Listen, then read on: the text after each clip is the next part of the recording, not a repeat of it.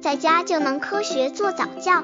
这里是早教学堂，每天为你分享早教知识。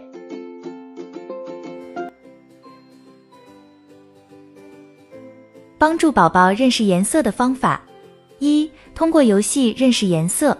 游戏一：找找什么是红颜色的。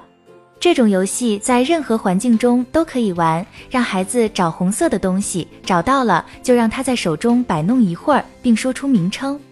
说对了就赞扬他，说错了要给他指出和说出来这是红皮球，但别指责他笨。教孩子认识其他颜色也可用这种方法。刚接触早教的父母可能缺乏这方面知识，可以到公众号早教学堂获取在家早教课程，让宝宝在家就能科学做早教。游戏二，在一堆同类物品中找出红色或其他颜色的，用红色的纸折或糊成小盒，让孩子在一堆木珠或较大的纽扣中找出红色的，放人红色小盒中。认识其他颜色也可用这种方法，或用二杠四种颜色的小纸盒，让孩子把一堆物品按颜色分别放人小盒。注意，不可一开始就用多种颜色让孩子区别，必须由易到难，循序渐进。游戏三：和孩子比赛谁第一。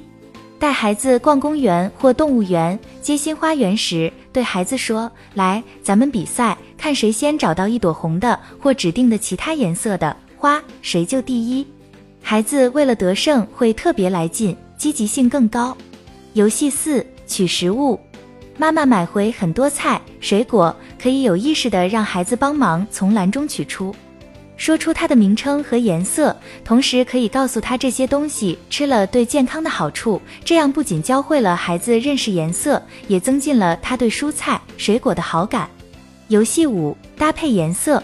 取十至二十支胶卷轴，外面裹贴一圈白纸，白纸上涂上各种颜色，每种颜色涂两支，组成两组不同颜色的胶卷轴。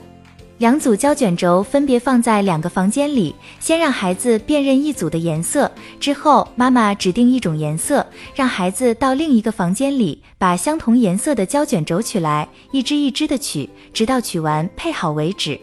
在开始阶段，颜色可以少一些，甚至只有红、黄、蓝三种。待孩子熟悉后，逐渐增加颜色种类。